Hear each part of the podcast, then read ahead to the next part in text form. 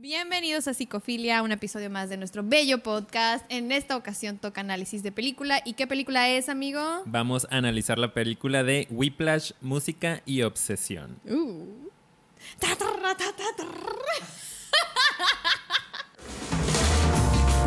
Little trouble there. You're rushing. Here we go. Five, six, and. Were you rushing or were you dragging? I, I don't know. If you deliberately sabotage my band, I will gut you like a pig. Oh, my dear God. Are you one of those single tier people? Ahora sí, comenzamos. Después Muy de ese bien. intro maravilloso, ¿verdad? ¿Cómo, ¿Cómo es- estás? No, no, Yo te iba no. a preguntar a ti, amiga, ¿por qué siempre yo tengo que ser exhibido en primer momento, en primer plano? ¿Por qué me exiges tanto? Te voy a decir algo. La que empieza el episodio decide. Ok, muy bien. A ver, pregúntame, pues estoy listo. ¿Cómo estás el día de hoy? Estoy muy bien, amiga. Estoy muy bien, muchas gracias. Un poquito de calor aquí en Tijuana. Siempre O quejándote, sea, ¿verdad? algo tiene que estar mal, pues oye, van a perder la costumbre. Exacto. No, no, no está haciendo calor, me gusta el calor, pero pues bueno, es algo a lo que nos tenemos que adaptar. ¿Tú cómo Muy estás, bien. amiga? Excelente, contenta porque esta película me encantó. Está muy padre. Me encanta. Bueno, en realidad me encanta. No voy a decir encantó porque, o sea, no es como que la acabo Te de sigue ver. encantando. Me sigue encantando. Es, es la, la conjugación adecuada del verbo. Porque ya la he visto como cuatro veces, le platicaba a Ricardo. O sea, yo amo esta película. La amo. Y como hicimos el análisis del cisne negro, muchas personas nos pusieron en los comentarios que analizáramos esta película. De alguna u otra manera la asociaron, ¿no? Sí. Y sí hay Y mucho sí, sí. En, en- en común. Mucha relación. Fíjate que yo es la primera vez que la veo porque los que me conocen, todos ustedes que me están viendo, que ya son mis íntimos amigos, eh, saben que la verdad no soy tan fan de la televisión ni del cine.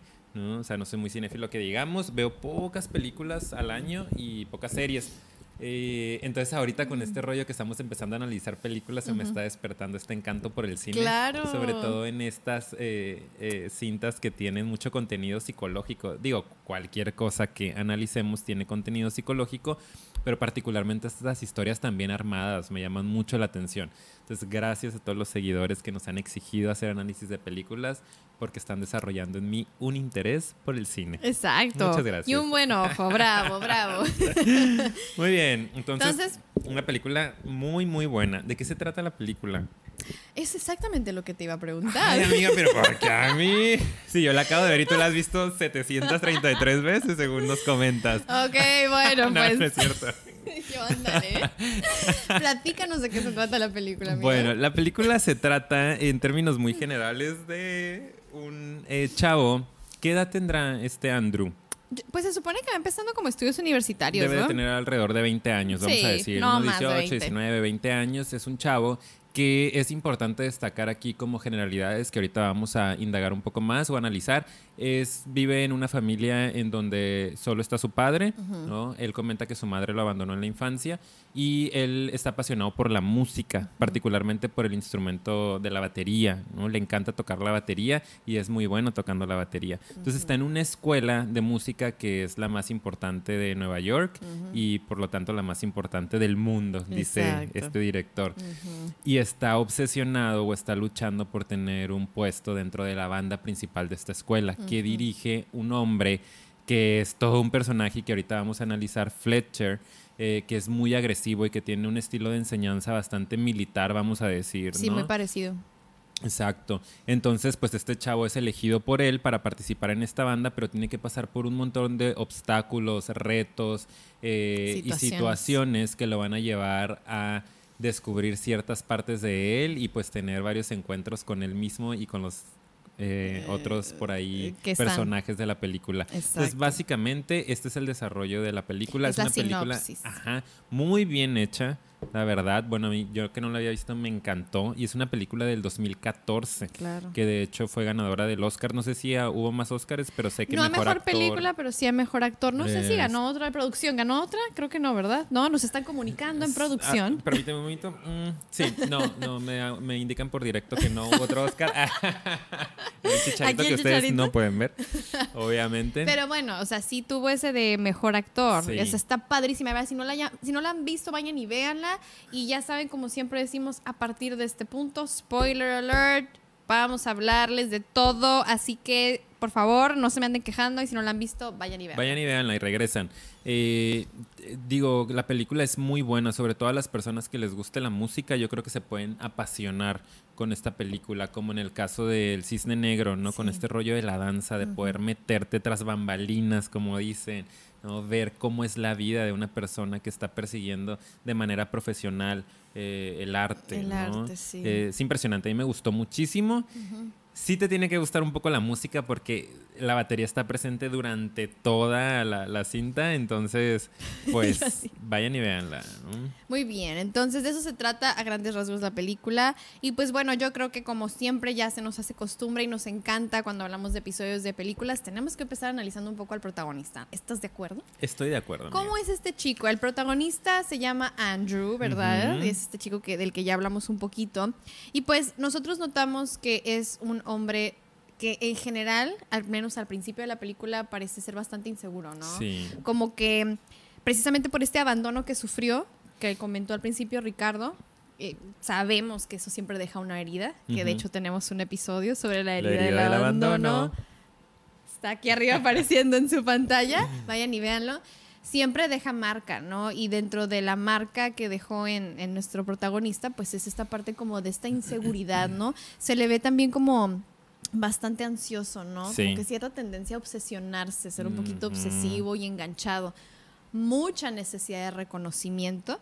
Y la necesidad de reconocimiento sabemos que viene de esta misma necesidad de ser validado, que me reconozcan, para que me validen y me den importancia. Eso tiene que, mucho que ver con la parte de la mamá, ¿no? O sea, si fuiste abandonado por una figura tan significativa, una de las marcas que deja es que hay mucha necesidad de reconocimiento. De hecho, el tipo de abandono que puede haber puede ser así físico, o sea, que va físicamente no esté, o incluso emocional. Y si alguno de los que nos están escuchando lo ha vivido Ujú. ¿no? en, en su historia, que no estuvo presente emocional o físicamente algún padre, tal vez tiene este rasgo, ¿no? Que haya mucha necesidad de que me validen y reconocimiento y por lo tanto mucha inseguridad, ¿no? Podemos decir que es normal, ¿no? O es esperado eh, que una persona configure o estructure su personalidad de esta manera al hacer falta, pues, esa, esa validación no tan importante que nos dan nuestras figuras paternas. Eh, y aquí le sumamos que a este protagonista, aparte de que la mamá se retira en los primeros años de vida, porque él lo comenta así, ¿no? Como que mi mamá dejó a mi papá cuando yo era muy pequeño. Aparte tiene un papá que pareciera no ser tan directivo o tan eh, presente, vamos a decir, en un, en un sentido de guía de vida, ¿no? sí. Porque hay ocasiones en las que papá, mamá no están, pero la otra figura eh, que permanece es una figura que puede asumir ambos roles de alguna u otra manera, ¿no? Eh, con mucha presencia, con mucha dirección, con mucha comunicación, una relación o un vínculo muy seguro, pero en este caso pareciera que el padre también es un hombre que eh, tiene sus propias frustraciones, no tiene sus propios asuntos. Se comenta que es un escritor frustrado, no se dice tal cual. ¡Ah! Es que nada más para que sepan por qué Ricardo de repente mira al suelo. Siempre grabamos con mi perrito, mi perro Vino, así lo llamamos. Aquí está Vino con nosotros Ahorita hizo un siempre. movimiento muy extraño y Se mi pone aquí abajo de la mesa, no sé por qué tiene una obsesión, ¿verdad? Y a veces lo como int- todos. Sí, de hecho con Ricardo. Entonces siempre de repente se mueve y dices, Sí, Vino. Lo siento, lo siento, lo siento. Me generó un poquito de eh, asombro. Pero está perfecto ahí, ya quedó acomodado. Ok, bueno, entonces, Entonces, les sí. decía que este hombre eh, se comenta por ahí que es un escritor, pero que desafortunadamente nunca logró el éxito. Se quedó como que, eh, o sea, prefirió Eh. dedicarse, meh.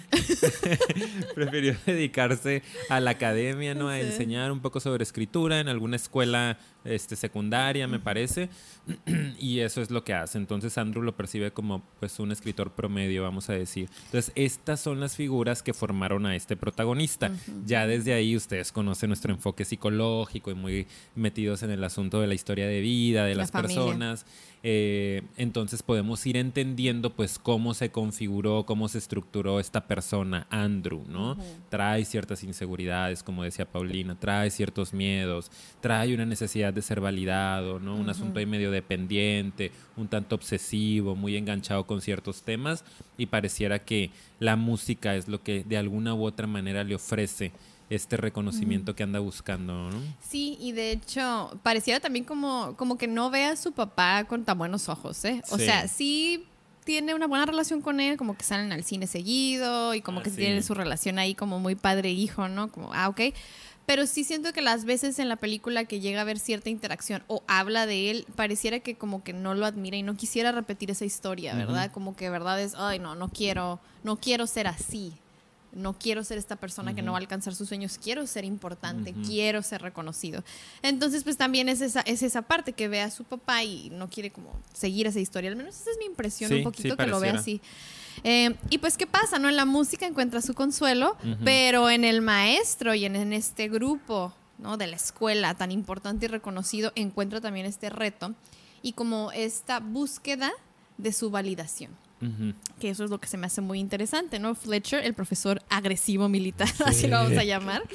Que la verdad, a mí me gustaría también analizarlo a él un poquito, Claro, pero sí, sí, o sea, antes de, de empezar, porque yo siento que él también, eh, y por eso es que quiero que, que vean la película y si no, pues luego vayan y vean, la verdad, porque aquí voy a hablar de algo que sucede, de hecho, al final, en una de las escenas. Ya más adelante te hablan un poquito más de él y él se abre un poquito con, con él, ¿no? Con Ujú. el protagonista, con Andrew, y, y expresa como que él también está buscando una validación y reconocimiento. Trae sus propias frustraciones. Sí, o sea, como que él también quiere poder ser reconocido, pero fíjense, como un buen mentor de alguien, de un genio, de un wow, de una figura. O sea, siempre vemos que, bueno, no siempre, hay casos, ¿verdad? De gente muy talentosa, genios, personas brillantes en la música, en la danza, en los deportes, que tienen a un mentor detrás. Entonces, pareciera que también el reto personal que tiene el maestro, el, sea, este señor Fletcher, es poder ser ese mentor y esa guía para un genio, a una persona súper talentosa y brillante y así a través de él también encontrar su posicionamiento y ser Claro. reconocido en la sociedad como alguien wow, como el mentor, como el que hizo que este llegara donde tenía que llegar, ¿verdad? Entonces creo que también ahí está interesante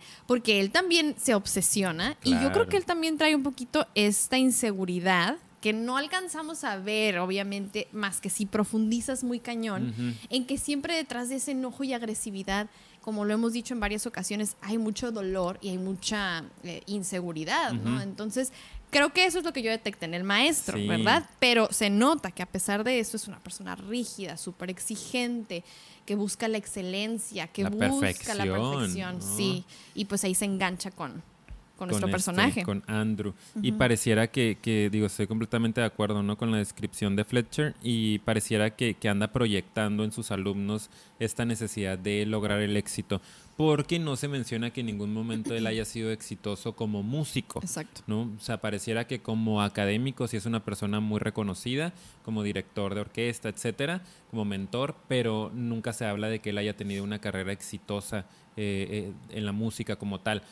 Y de hecho, después cuando lo encuentra, pues está tocando el piano en un bar, ¿no? Como en un grupito de jazz muy modesto, vamos a decir. Ya casi más al final de la película. Exacto. Entonces pareciera que, que- y esto sucede mucho, ¿no? Yo he conocido a algunos entrenadores que le comentaba a Paulina hace rato que esto también aplica mucho para el deporte, ¿no? De repente la carrera artística, sobre todo en temática de música o de baile, como la carrera deportiva, tienen muchas similitudes en el grado de exigencia que a veces se requiere para poder alcanzar el éxito, ¿no? Disciplina, ¿verdad? Disciplina, sí, mucho coraje, ¿no? Mucha entrega, mucha constancia.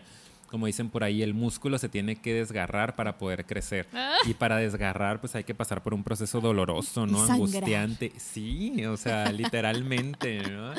Eh, yo recuerdo, digo, yo he practicado voleibol durante 15 años o ya más de 15 años, ya ni quiero sacar cuentas. Han sido muchos. Y en tu carrera de éxito, ¿qué en te mi has carrera de encontrado? éxito me he encontrado muchas cosas. Cuando fui a, a esos Juegos Olímpicos frustrados, debo ir a Tokio 2020. no, pero entrenamientos que han sido muy pesados en los cuales sí terminas bastante lastimado, ¿no? Eh, y he conocido diferentes entrenadores que, que he visto estas figuras, ¿no?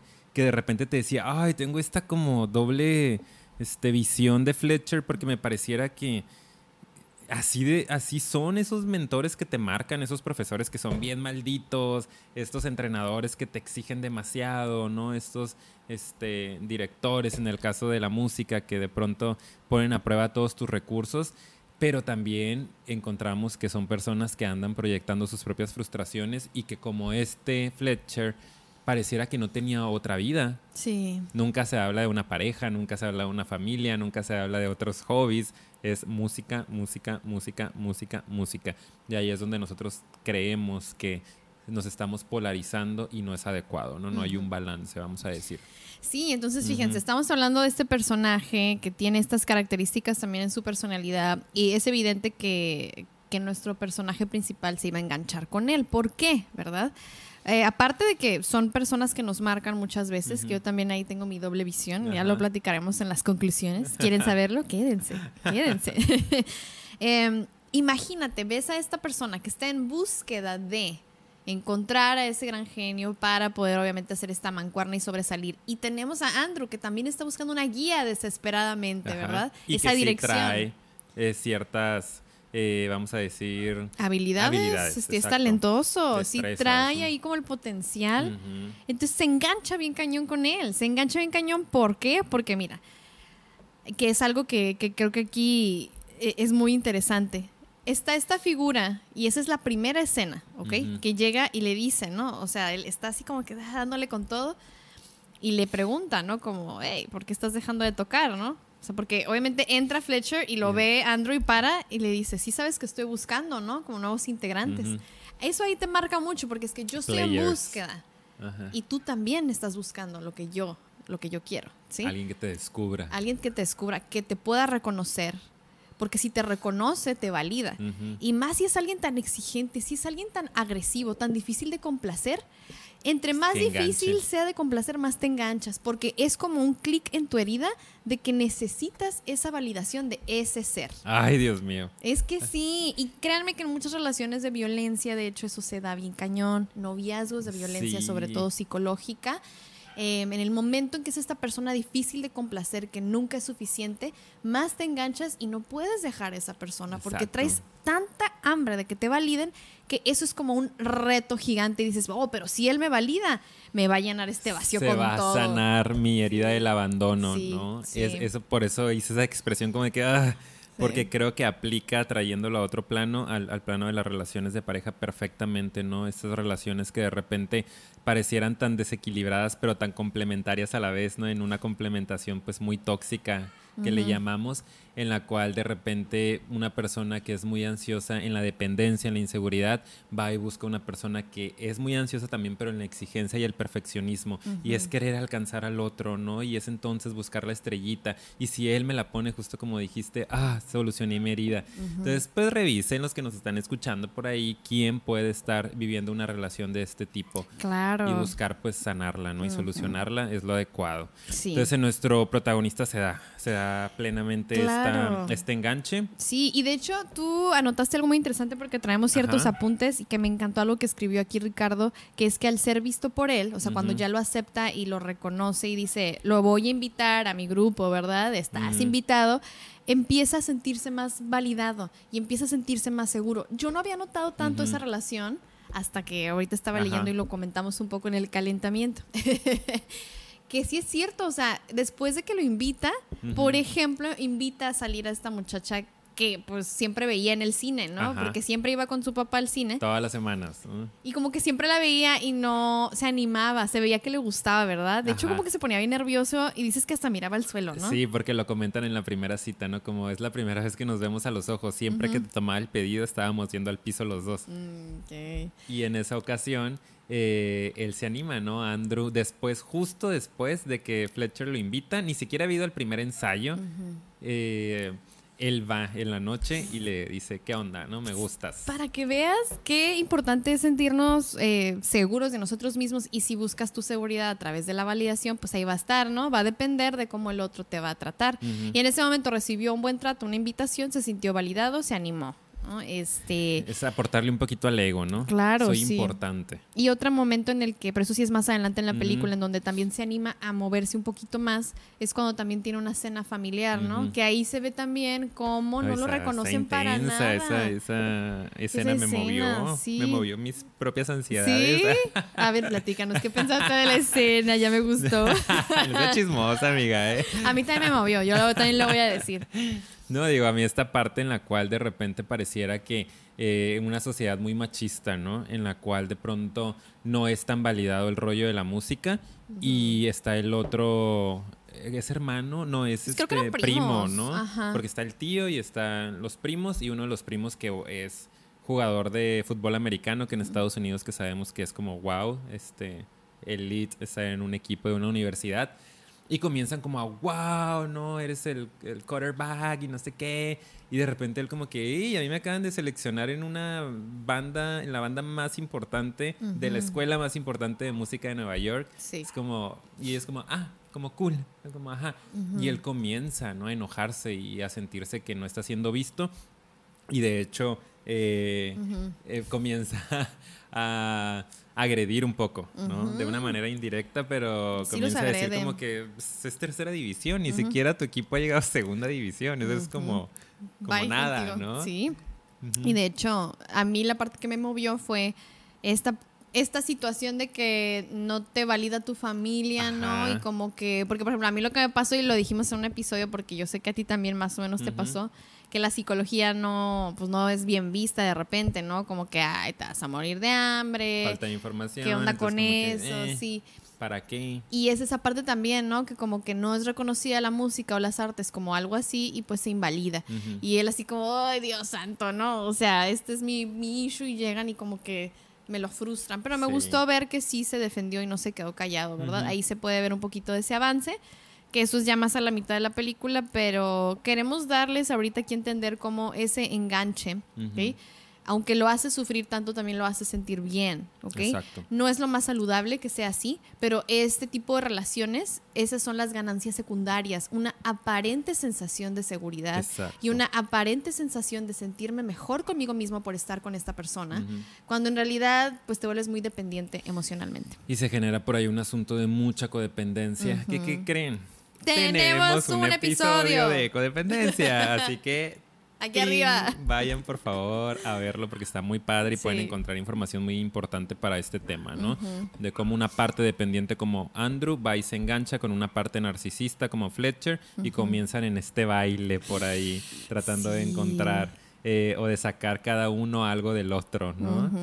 Muy interesante, muy interesante. Demasiado interesante. Ay, también deberíamos hacer algo sobre narcisismo, como sí, que me hace está falta, nos lo a- pidieron hace tiempo, ¿eh? Falta hablar de Estas narcisismo. personalidades que abusan, ¿no? Para hay cumplir mucha con sus así. necesidades. Mucho. Y la gente casi no lo reconoce, ¿sabes? Eso es lo malo. No, espérense, ya, aquí voy a pararla porque si no vamos a empezar Sí. a hablar de narcisismo. Si quieren un episodio de esos, ya saben, los comentarios, los leemos, denle like y nosotros lo vamos a entender, chicos. Excelente. y pues bueno, aquí es donde empieza ya todos los retos que hablábamos al principio, ¿no? Porque nuestro personaje se empieza a obsesionar. Con agradarle a Fletcher y con poder ser ya el titular de la banda, ¿verdad, amigo? Ahí ya empiezan a haber una serie de situaciones. ¿Qué traemos por ahí de ejemplo de qué te acuerdas? Ajá. Eh, digo, se me hace muy interesante que parte de lo que se busca en, en la película desde el primer momento, desde la primera escena, es que Andrew pueda lograr un doble tempo, ¿no? Como que pueda tocar la batería de una manera súper rápida para los que no sabemos de música, como que... Y Fletcher lo, lo, lo presiona demasiado con esto. Entonces, él en esta necesidad de poder lograr agradar a, a Fletcher, comienza a ensayar, pero de una manera obsesiva, Sí. ¿no? O sea, eh, se sangra, pues, eh, se le hacen ampollas, no le importa, se le rompen las ampollas, llena de sangre la batería, se aprende las notas eh, o las partituras, ¿no? El- el- el- la música, se la memoriza. Y, y empieza a poner en riesgo tanto su salud mental como su salud física de alguna u otra manera. Porque acuérdense ustedes que siempre el estrés es el peor enemigo de todos los trastornos de salud mental, ¿no? Por ejemplo, la ansiedad, la depresión. Entonces, al este hombre andar tan estresado porque tengo que agradar y tengo que saber y tengo que ganarme, porque aparte les juega este rollo de el suplente, ¿no? O eres el titular o te Yo lo quiero hablar ahorita de eso, de los juegos mentales de Fletcher, que esos están Sí, que hay- interesantes. Hay, mucho de eso, ¿no? Entonces él en esta obsesión por tengo que ser el titular comienza a estresarse demasiado y el estrés lo lleva a caer pues en ciertos episodios de ansiedad que sabemos que la ansiedad también tiene mucha correlación con los descuidos, los olvidos, las distracciones y hay por ahí varias ocasiones en las que él tiene ciertas distracciones. Que mira tú que ese perder la, la carpeta No sabemos. Ah. O sea, no sé, porque la película está narrada desde su perspectiva, ¿no? Él está narrando todo el tiempo la película. Y, y- hay ciertas cosas que a mí me pudieran hacer pensar que pudo haber sido un descuido bastante consciente, Claro. ¿no? Porque esto lo hace a él poder ser protagónico. Cuando en una escena te refieres, pierde, pierde la partitura Ajá. del que era titular y eso hace que él después pueda ser el titular. Exactamente, Ujú. ¿no? Y se viene eh, eh, hablando mucho de esto en, en esas escenas, ¿no? De que es súper importante la carpeta y él se memoriza la canción de, de Whiplash precisamente. Entonces como que luego, ay, se perdió, el otro no se la sabía de memoria, él sí se la sabe y es su oportunidad de entrarle al escenario. Y eso todavía le da como más Sí. ¿no? empoderamiento y se obsesiona todavía más. Y adivina quién se obsesiona y se pone más agresivo. Pues el Fletcher. mentor. El mentor, porque El uno. narcisista. Sí, porque de hecho es que es parte de, de un poquito una personalidad narcisista que, que al ser tan egocéntricos sí se enganchan mucho con manipular y dominar al otro, ¿ok? Eso les da a ellos su seguridad. El dominar a las otras personas los hace sentir importantes. Y incluso ver que el otro alimenta ese ego al ser tan necesitado, ¿verdad? Porque el otro está, necesito tu validación. Al narcisista eso le gusta mucho. Es alimento. Es alimento para su ego. Entonces es algo bien interesante esa Sí. parte. Tenemos que hacer nuestro episodio. Ya, ahorita. Sí. Entonces, una de las cosas que yo pude ver, por ejemplo, era de repente cómo no lo hace nada más con Andrew, ¿eh? lo hizo con, con Sí, otros. sí. Sube el ego de, de sus alumnos un poquito y luego lo destruye. Eso es algo bien típico, ¿no? Sí. Típico de que, wow, qué Te jalo hacia padre. mi mundo, que sientas un poquito las mieles del Y después, empoderamiento y te ¿estás recuerdo que no eres igual que yo. Y aparte hace ciertos comentarios en los ensayos, pues en, en ciertos ensayos incluso hasta le habla de su papá, porque Sí, tiene un acercamiento con él como antes de que empiece, el, creo que el de los primeros ensayos, le dice como que, ay, háblame de ti acá, como un maestro súper bueno, tú sabes que por algo estás aquí, Sí, hablándole como súper ah, dulce. mira, yo le veía cara de perro. Es que, pero es que eso es bien narcisista, la neta. Pues sí. La neta sí. Es mucha Encantador, manipulación, seducción. ¿no? Y luego de repente, pum, ¿no? En el ensayo, justo después. Por eso tu mamita te dejó. Ajá. Acabas de decirme. Yo llorando me salí de mi cuarto. Ah. Ay, y luego le dice, eres de los que tienen una lagrimita, ¿no? Ajá, como Ah. solo una lagrimita cae que. No manches, estuvo horrible. Ese es un tipo de, llorar. de manipulación. Otro también es, es como cuando hablan de que se le muere a él un alumno. Ah, sí. Ese es otro que, que ahí se empieza a súper desquitar. Y justo después de que pone como que ahí la musiquita con los bateristas, porque son tres, o sea, uno titular y los otros son suplentes. Pero en ese momento dice, pues vamos a ver quién va a ser el titular, ¿no? Y los pone por horas, horas a ensayar y todos sangrando horrible, así como súper sudando. Y Y, el resto de la banda esperando, ¿no? Como vayan Sí. a tomar un café, vayan a hacer lo que tengan que hacer porque Esto va hasta para que largo. no alcanzan la perfección, Ajá. no vamos a regresar al ensayo. Claro. Horas en Mm. la madrugada. Hasta la madrugada duró, ¿verdad? Y es como que Hasta que le dice a Andrew, "Meh", como que pues. pues te lo ganaste. ujú. Va.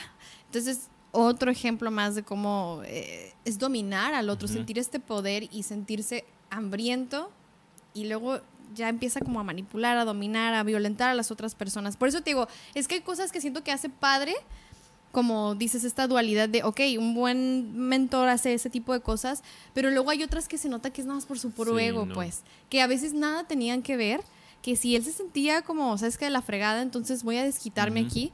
Y obviamente bajo un pretexto de sí lo estoy haciendo por, por algo, ¿no? Mayor, pero yo siento que en muchas ocasiones no fue así.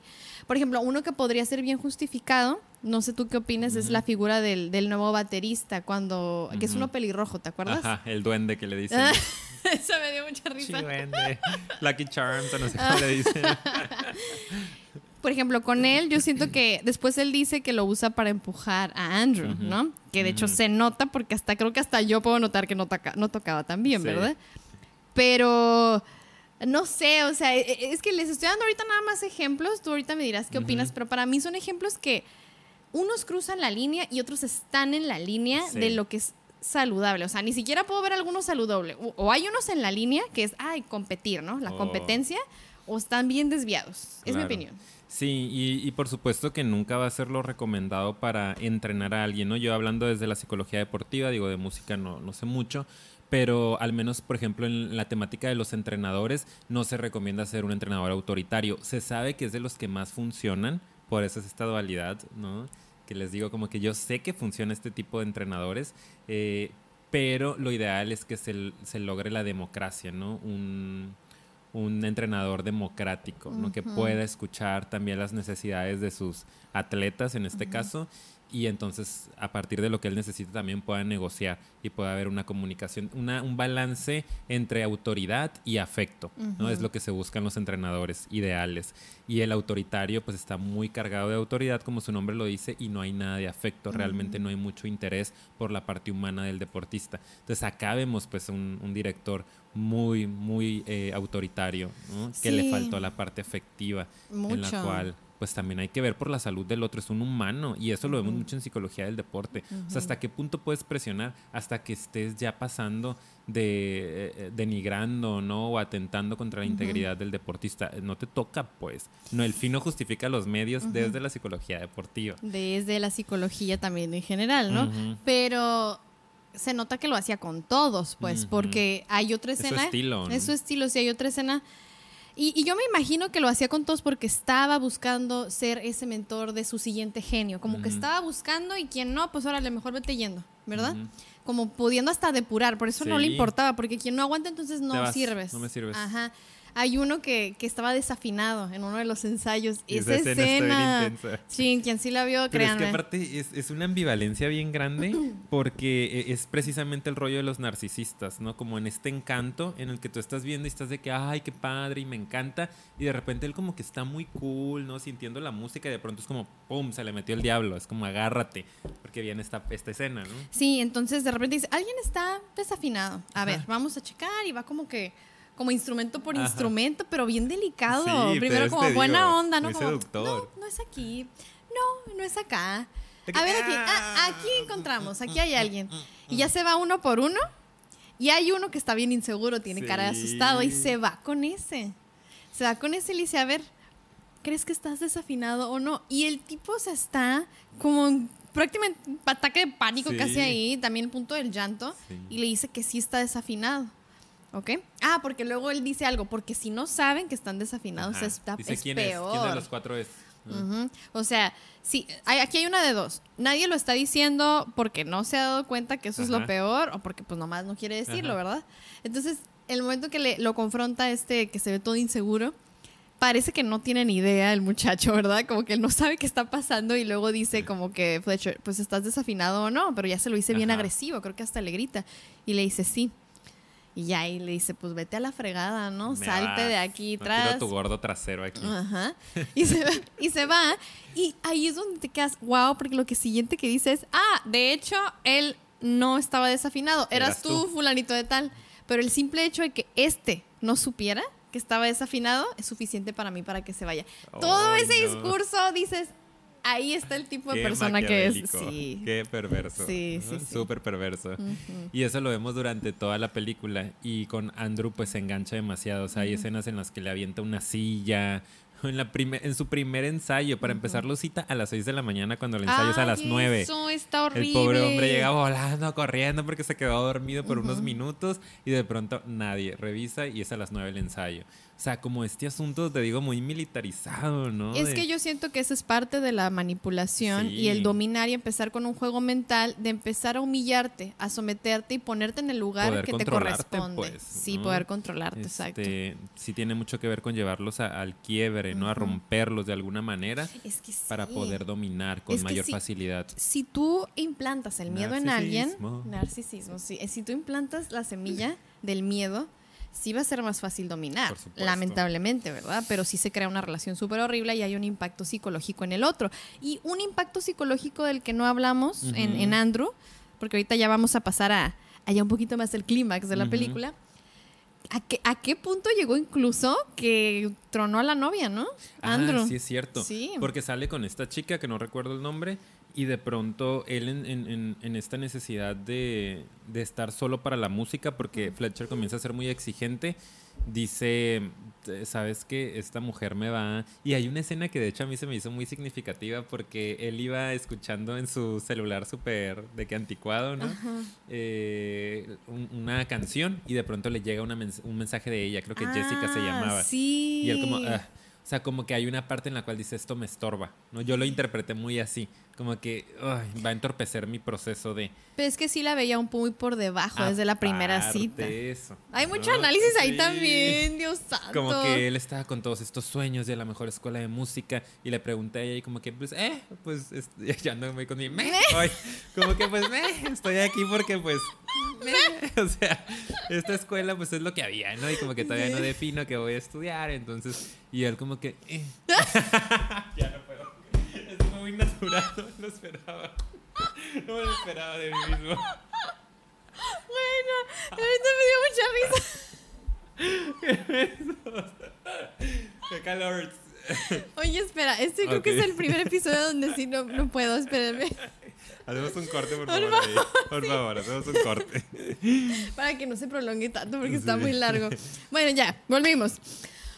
El caso es que termina citándola en un café y dándole una explicación súper ansiosa para cortarla.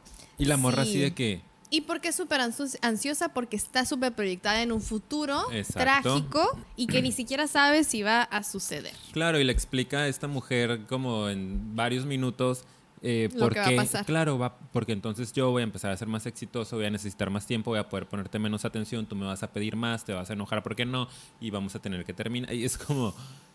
Y ella así de que, ¿qué, te pasa? ¿no? Sí, como, ¿de ¿me estás terminando esto? por eso? Y él, sí. Y pues terminan. ¿no? Claro, sí. este, la chava se va y, y lo manda a la fregada. Entonces, y eso pasa también por ahí y es súper interesante. Sí, es una consecuencia, ¿verdad? Pero bueno, entonces sigue pasando todo esto. Se gana por fin este titular Andrew. Ya por fin van a tener su primera presentación. y aquí es donde ¿no? ya se desencadena un poquito más eh, entre el clímax y ya, porque rápido después de eso también se Sí, acaba, la película. Em, pues creo que, ¿qué fue lo que desató? Que no pudo llegar, ¿no? A tiempo. Sí, sí, tuvo por ahí un asunto, creo que era en una nueva ciudad, la, la competencia. Y entonces a la hora de transportarse, pues tiene un problema ahí con los taxis, ¿no? Este, no hay taxis a esa hora y decide rentar un carro. A la hora de rentar el carro para poder llegar al teatro en donde va a ser el concurso, se le olvidan sus baquetas, su juego de baquetas con lo que tocan en la oficina de, de- de la De renta la de, renta de autos. ajá. carros. Y llega, pero ya llega unos minutos retrasado, ¿no? Y Fletcher está que arde porque ¿qué te pasa? Estás poniendo en juego mi presentación, ¿no? Como no son ustedes, soy yo el que se va a presentar y tengo que ganar eso. Eh, y él llega como que no, o sea, de hecho hay un enfrentamiento ahí interesante, Sí, ¿no? que de hecho a mí se me hace muy, muy importante porque como que también es un punto de quiebre para Andrew. Él ya está un poquito más seguro, él ya pasó por mucho truene psicológico.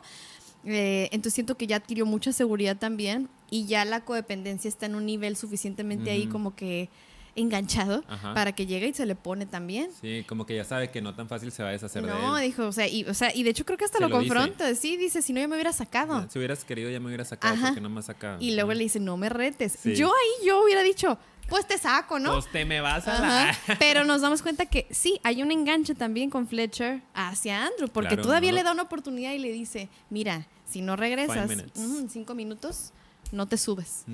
Y ahí es donde pasa lo trágico, porque el otro se regresa rapidísimo, maneja súper rapidísimo de regreso, tiene un accidente automovilístico y, Terrible. y llega sangrando a la presentación. Evidentemente incluso va, se sienta sangrado Ya todos están en el escenario. ya es el momento de la verdad y obviamente pues no puede tocar. No puede tocar y ahí viene el punto de quiebre porque ya no se nos muestra muy bien qué pasa después de eso. Solo ya se ve que pues le dice como it's over, ¿no? O sea, Ujú. ya. Ya terminó esto para ti. La siguiente escena pues es ya una escena muy interesante en la que pues hay un- una demanda en contra de Fletcher por un antiguo alumno, que de hecho fue el que se suicidó, ¿verdad? Y pues ya le piden testificar, ¿no? Como que se ve que ahí ya lo sacaron del grupo. Sí. Y como que él ya está de que tipo no tengo nada que perder. No sé si vale la pena comentar lo que dijimos del, del papá. Sí, o sea, Sí. es muy interesante. Y ahí, por ejemplo, vemos que está muy padre porque si quieren volver a ir a ver esa escena, véanla. Él, él está diciendo, no, no voy a testificar. O sea, ya, como que está muy negado, no quiere y lo están tratando de convencer. Y el papá como que se empieza a alterar y es la única vez que vemos al papá, de hecho, en esta Con más postura, con más presencia y dirección en la vida de su hijo, porque le dice, bueno, ¿y a ti en qué te afecta? Algo así le dice Andrew a su papá. ¿Cómo que en qué me afecta, no? Y le empieza a decir una serie de cosas. ¿Tú crees que a mí no me importa que a mi hijo lo hayan hecho esto y esto y esto? Y le dice una frase bien padre que es, ¿qué acaso no sabes que eres lo más importante en mi vida? Ujú. ¿Y en serio no sabes que yo haría todo esto por ti? Y como que se le ve la carita. Algo se acomoda ahí. Sí, se le ve la cara así como de, ah, y luego ya nada más voltea y dice, ¿qué tengo que decir? Ujú. Y ahí tú puedes ver, eso es lo que necesita el chiquitito Andrew, El pequeñito herido. el niño herido que está dentro de él y de todos nosotros. Sí, ¿no? pues ahí está, ese es reconocimiento por parte de tu padre. No solo dirección, sino vales. Vales. Y esa escena es bien poderosa. Y ahí, pues sí, lo acusa, declara, supone que es anónimo, ¿verdad? Pero vemos que No no, es así. Así que tú narranos la escena final, amigo. A ver, esa está buena. Digo, ahí también me gustaría mí comentar un poquito que creo que esto es algo bien importante en la película desde mi perspectiva, ¿no? Lo que yo alcancé a ver para que Andrew no llegara a un quiebre total, ¿no? Claro. O no llegara a fugarse de la realidad, vamos a decir, tomando en cuenta la película, por ejemplo, del Cisne Negro, que, que yo eh, las... Que Nina se pasó de lanza, que, ¿eh? que la Nina... La ay, Nina, ¿eh? Nina, en paz descanse, decíamos. A ella sí se le fueron las cabras al monte. Sí, sí. Este, y siento que Andrew iba para allá. A lo mejor no en un asunto psicótico, pero sí a tener un quiebre más fuerte. O sea, se expuso, no tuvo el accidente, está temblando, tocando la batería, ya en, en un asunto de Sí. mucha falta de conciencia. Y de pronto todo este rollo de que lo corren de la banda, lo sacan de la escuela, porque aparte agrede a Fletcher, ¿no? En público, se agarran ahí a... Ah, eso fue lo que pasó. Sí, Sí, y por eso le dice, ¿sabes qué? Vaya, It's adiós. over, sí, sí. te me vas. Y luego este reconocimiento del papá hacen que Andrew pueda tener también una pausa en su carrera. Y de hecho guarda la batería, porque en toda la película siempre vas a ver la batería presente, una baqueta, el instrumento, siempre. Y la música se escucha de fondo todo el tiempo. Y es justo en estos minutos de la película cuando no hay batería de fondo y cuando él la- mete la batería al closet, ¿no? Y entonces como que puede descansar un poco y se dedica a trabajar en algún café o en una tienda, se ve que está eh, por ahí. Y luego, al salir de su trabajo, va caminando muy a gusto por la vida, entra a un barecito en donde hay jazz, porque era lo que le gustaba, y de pronto ve que Fletcher está tocando el piano. Con su cero talento. Con su cero talento. Mejor que sea maestro, Claro. Solo para eso sirve. ¿no? Claro. ¿Y qué pasa entonces? Y entonces eh, comienzan a tener una conversación, ¿no? Sí. Después de como que él ya se va, Andrew como que lo ve y se quiere ir y lo alcanza y, "Ah, Andrew, hola, ¿cómo estás? Andrew, mi amor. Claro, bebé. Soy un narcisista. Bebé, ven y siéntate, ven y siéntate, por favor, necesito seguirte destruyendo. Sí. Que eso pasa mucho en las relaciones tóxicas que van y vienen, ¿no? Eh, en esta promesa de amor, se sientan, la pasan súper padre y le promete el mundo soñado y le dice, conmigo vas a estar bien.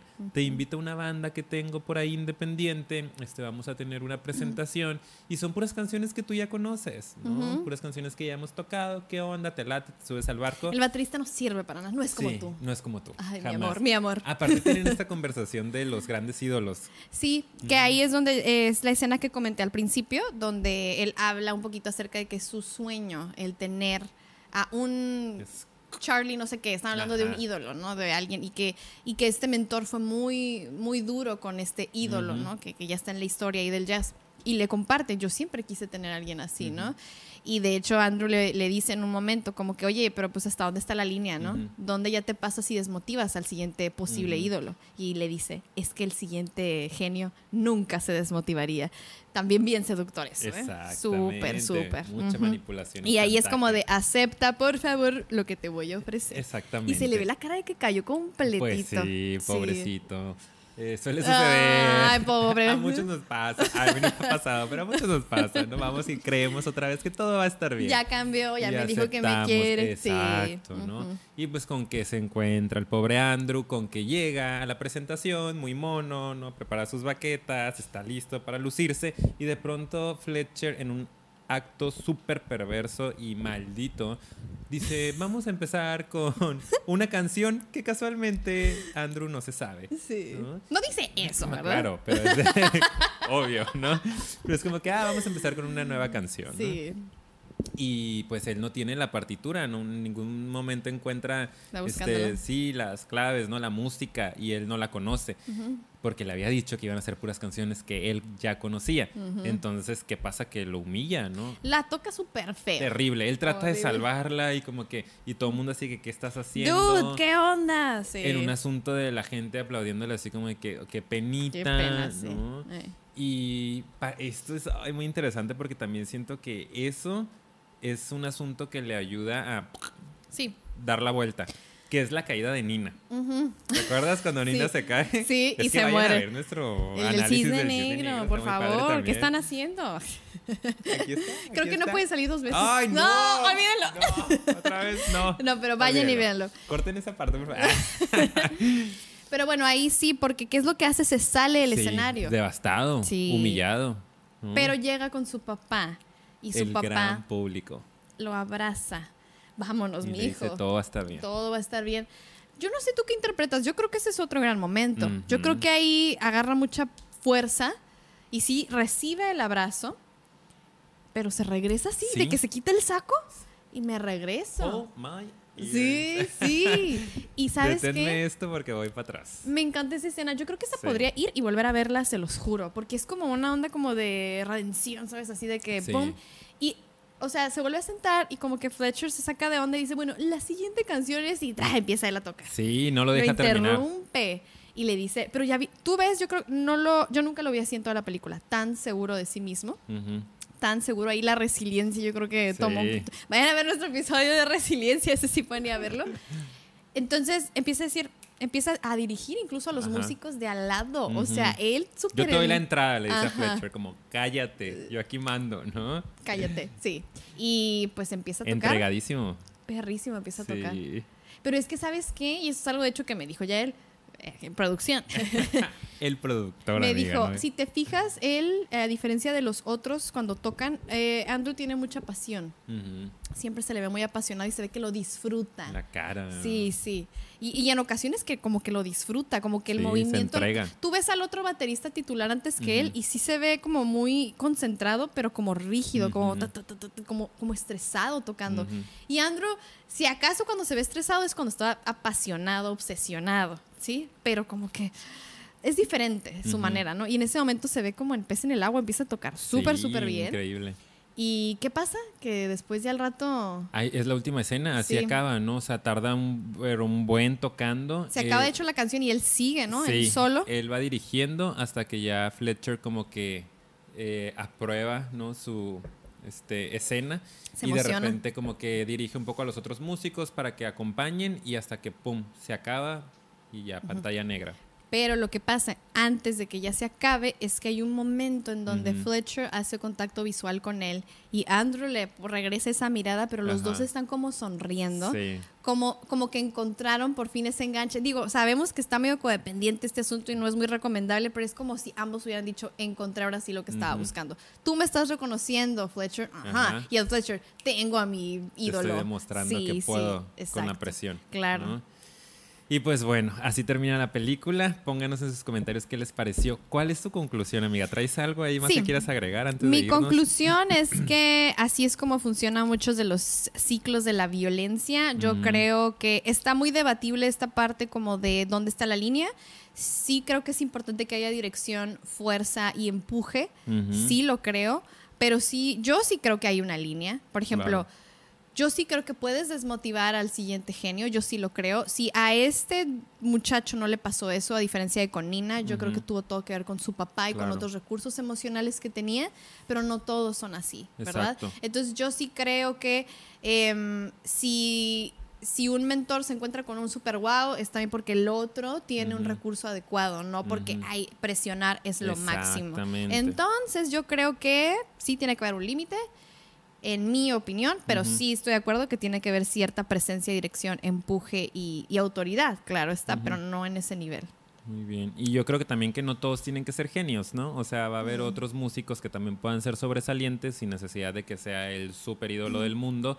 Y también a ellos hay que ponerles atención, hay que cuidarlos y hay que, eh, pues acompañarlos en ese proceso de crecimiento. Solo querer trabajar con los super atletas o con los super músicos o los super bailarines es un asunto pues bastante eh, vamos a decir Narcisista. una vez más, no superficial, materialista y desconectado, incluso inhumano. Exacto. ¿no? Verlos como maquinitas de medallas o, o de premios. Eh, y lo único que yo agregaría aquí es que a lo mejor en esta película alcanzamos a ver un poquito más el asunto de la resiliencia, como lo comentabas ahorita, que aquí se me hace que fue punto clave para este proceso el quiebre que tuvo Andrew y el descanso que tuvo después de la crisis. Que eso ustedes chequenlo también, o la gente que nos escucha.